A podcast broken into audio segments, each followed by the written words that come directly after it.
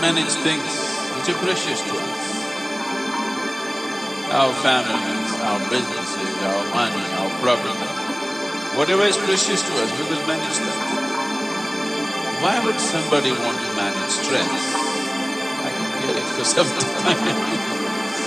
then I realized people have made a conclusion.